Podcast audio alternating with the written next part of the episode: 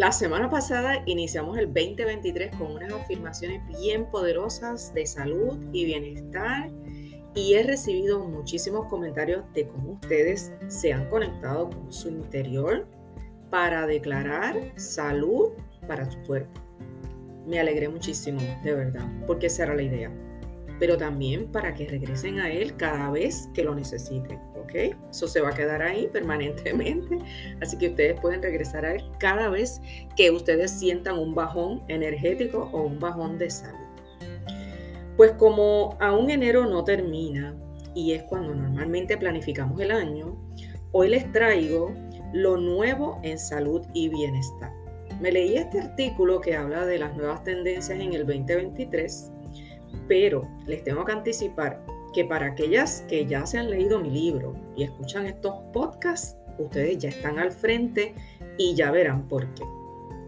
Pues les cuento, número uno, que por fin se dan cuenta que la palabra bienestar se está visualizando como algo más amplio, más dinámico y que abarca más que todos los aspectos de salud física, mental y emocional. ¿Se acuerdan de las ocho áreas de la felicidad que les hablé en el libro y también que les hablé en el podcast número 17? Eh, porque siempre les he hablado de estar en equilibrio en estas áreas y si no, pues cómo alcanzar ese equilibrio. Y hasta tienen una rueda de la felicidad como una práctica para hacer ese ejercicio y buscar los equilibrios en aquellas áreas que no tienen un, un equilibrio o que hay un bajón. Número dos, también se han puesto de acuerdo en que las estrategias de salud y bienestar deben ser individuales. Como siempre les he enfatizado, porque no todo el mundo va a tener las mismas necesidades. Así que hay que buscar esa receta individual para cada una de ustedes. Y número tres, y ahora en este artículo no solo incluyeron la dieta y el ejercicio, sino que también debes añadir a esa ecuación del triángulo lo que es el estilo de vida, que incluye no solo lo básico, sino que también incluye ese manejo del estrés, la calidad del sueño, el autocuidado, el amor propio, la red de apoyo, esa red de amigos que tienes a tu alrededor. Y todo eso ya lo hemos discutido. De hecho, la red de amigos está en el episodio número 14 de la serie número 1. Desde el primer año comenzamos con eso. Eso fue en el 2021.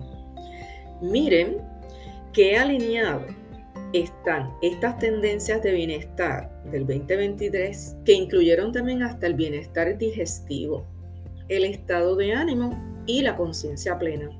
Y de estas tres tendencias yo les he hablado desde el podcast número 2 de la serie 2, la salud del sueño y el vivir una vida más sostenible, que también está muy alineado con todo lo que yo profeso. Para esto, pues yo eh, voy, tengo que dividir los temas porque este artículo es bien abarcador y abarca cerca de cuatro áreas que yo las voy a dividir en tres áreas. Y voy a hacer una serie de tres podcasts. Este primero, que lo voy a dirigir a la categoría de los alimentos. El segundo, que lo voy a dirigir más a la categoría de entrenamientos o ejercicios. Y el tercero, que lo voy a enfatizar en todo lo que es la salud mental y el estilo de vida, porque estos dos están más, son más congruentes. Y voy a comenzar esta semana con las tres tendencias en la categoría de alimentos y suplementos. Pues en la primera tendencia, son tres, es una tendencia que los consumidores están buscando alternativas de alimentación más saludable. Y pues aunque esto siempre ha pasado, porque pues algunas se van a identificar, ah, pero yo siempre he buscado esas alternativas. Pero es que ahora cada vez más las personas buscan información en el Internet preocupados por su salud. Miren, hay un crecimiento, se ha identificado un crecimiento de un casi 140% en los últimos 10 años. La gente pues se preocupa más por el origen de sus alimentos y por el impacto que van a tener en su salud.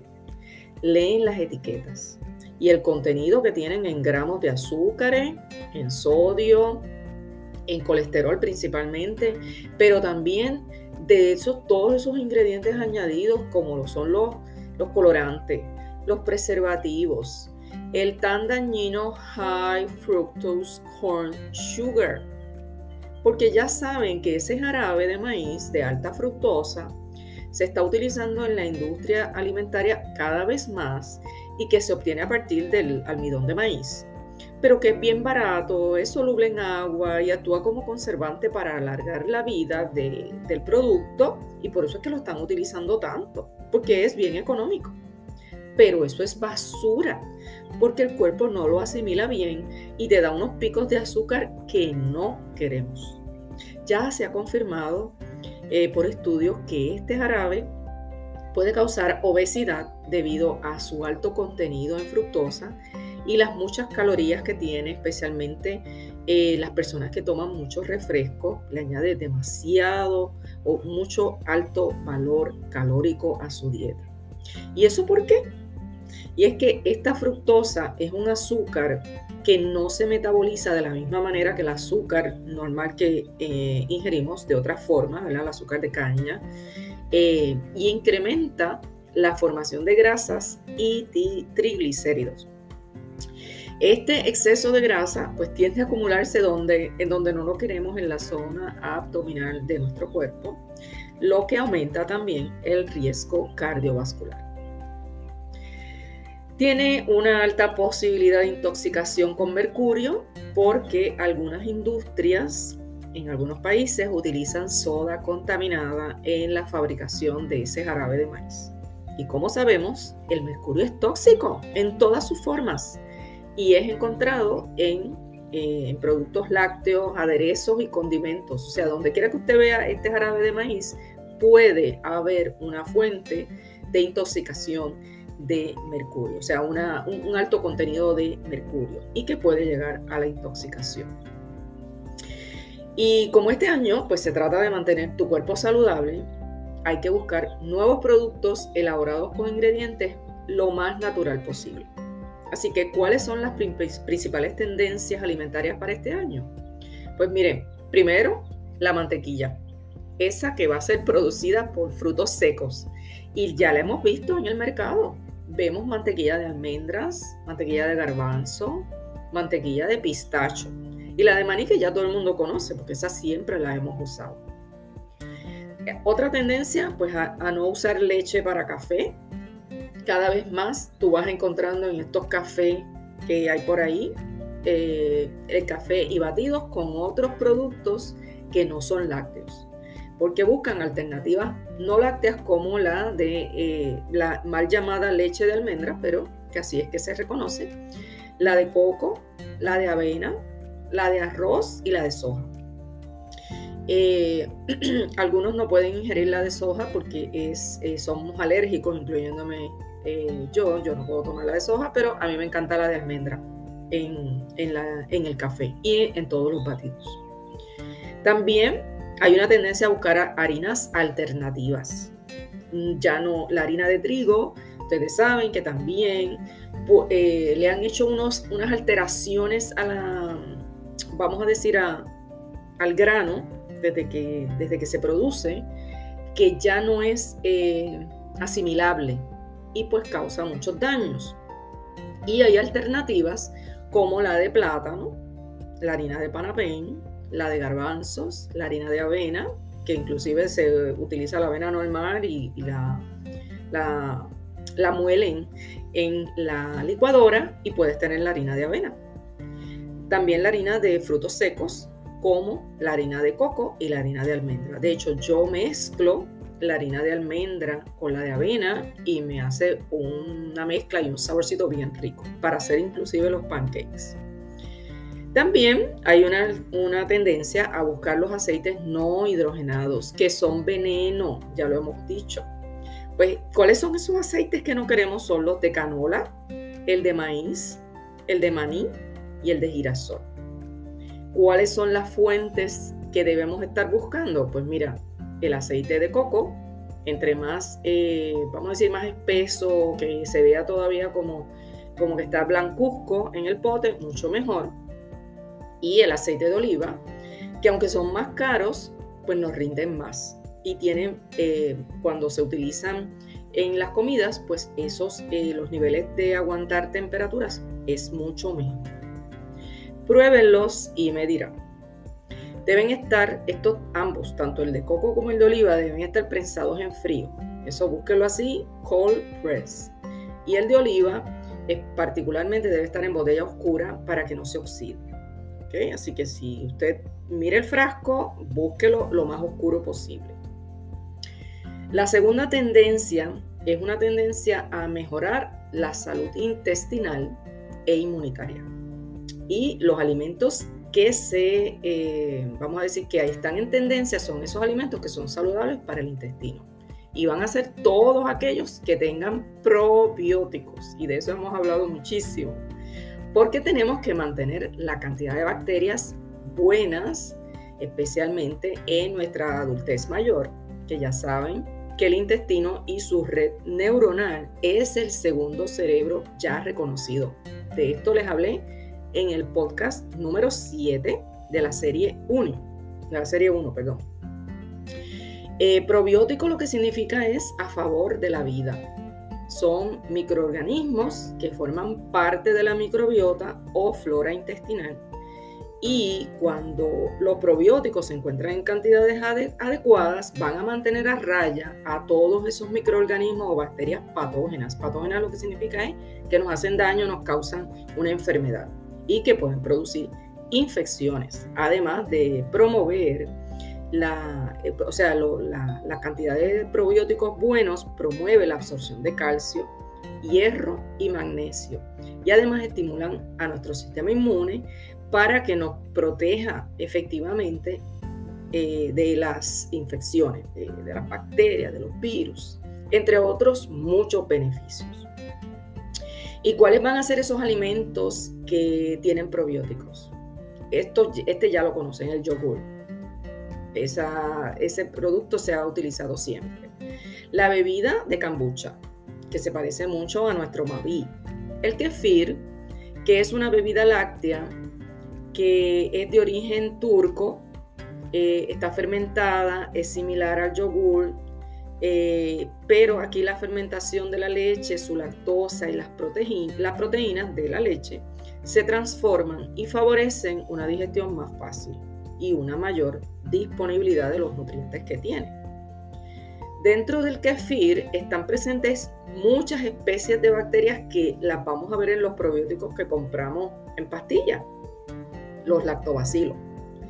El lactobacillus kefiri, el paraquerifiri y una serie de lactobacilos que son los que queremos en nuestro intestino. Dependiendo del lugar de origen, pues se pueden encontrar eh, los acidófilos, otros como Casei, Brevis, Crispatus y otras especies que no les voy a seguir hablando aquí porque no necesariamente ustedes conocen todos estos nombres científicos. Eh, ya que solo una especie, lo importante de un probiótico es que tenga muchas especies de bacterias buenas, porque una sola no es capaz de producir todos los beneficios. Por otro lado, los beneficios reportados en la literatura incluyen efectos antihipertensivos y antialérgicos, anticancerígenos y reductores de colesterol. Así que todo eso en conjunto es el beneficio que vamos a adquirir de los probióticos. Deben saber que para que los beneficios del, del kefir se presenten, debe ser continuo y en cantidad suficiente. Y de tal forma que garantice esa llegada de los probióticos al intestino y que, se que permanezcan allí, que, que se queden por último, hay otro alimento que se llama el kimchi, que es una receta coreana de repollo. De repollo un repollo chino fermentado con chile y otros ingredientes como el ajo, el jengibre, la sal y la salsa de pescado. Suena rarísimo. Yo, en verdad, nunca lo he probado. Está considerado como un superalimento muy saludable, gracias a esas bacterias vivas que contiene y como es rico en fibra y nutrientes y los alimentos eh, que tiene pues refuerzan el sistema inmunitario como lo son el jengibre y el ajo que ya pues lo sabemos de que se utilizan para eh, combatir infecciones. Y la tercera tendencia en alimentación del 2023 son las bebidas con una función particular. ¿Y cuál es esa función particular? Pues bajar el estrés, reducir el insomnio y mejorar la función cognitiva. Y ya sabrán que el ingrediente, el ingrediente principal de estas bebidas son los CBD y algunas setas medicinales que benefician el estado de ánimo y la salud del cerebro en general.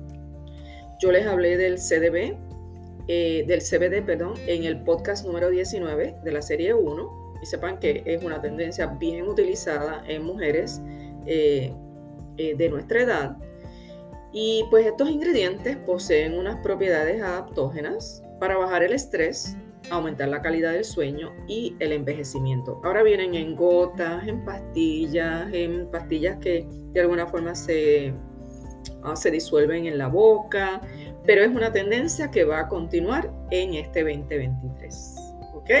Estas son las primeras tres tendencias dentro de la calidad de, eh, de la categoría perdón, de alimentos. La semana que viene venimos con la próxima que es la de ejercicios y movimiento. Si deseas apoyar este canal, selecciona Support Options bajo Anchor. Y gracias por ser parte de esta comunidad. No olvides compartir este podcast con tus amigas o con las personas que quieras mucho y desees que cambien sus estilos de alimentación. Y comenzamos con mucha ilusión. Chao, chao.